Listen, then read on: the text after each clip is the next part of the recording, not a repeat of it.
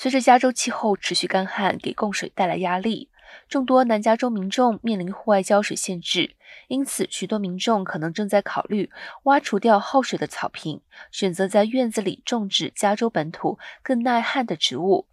根据南加州大都会水区的说法，加州本土的植物具有天然的耐旱性，有助于为鸟类、蝴蝶和授粉昆虫提供栖息地。加州原生本土植物也意味着比传统的景观草坪更容易维护，且成本更低。南加州大都会水区表示，耐旱的植物每年的用水量比传统草坪要减少百分之八十五。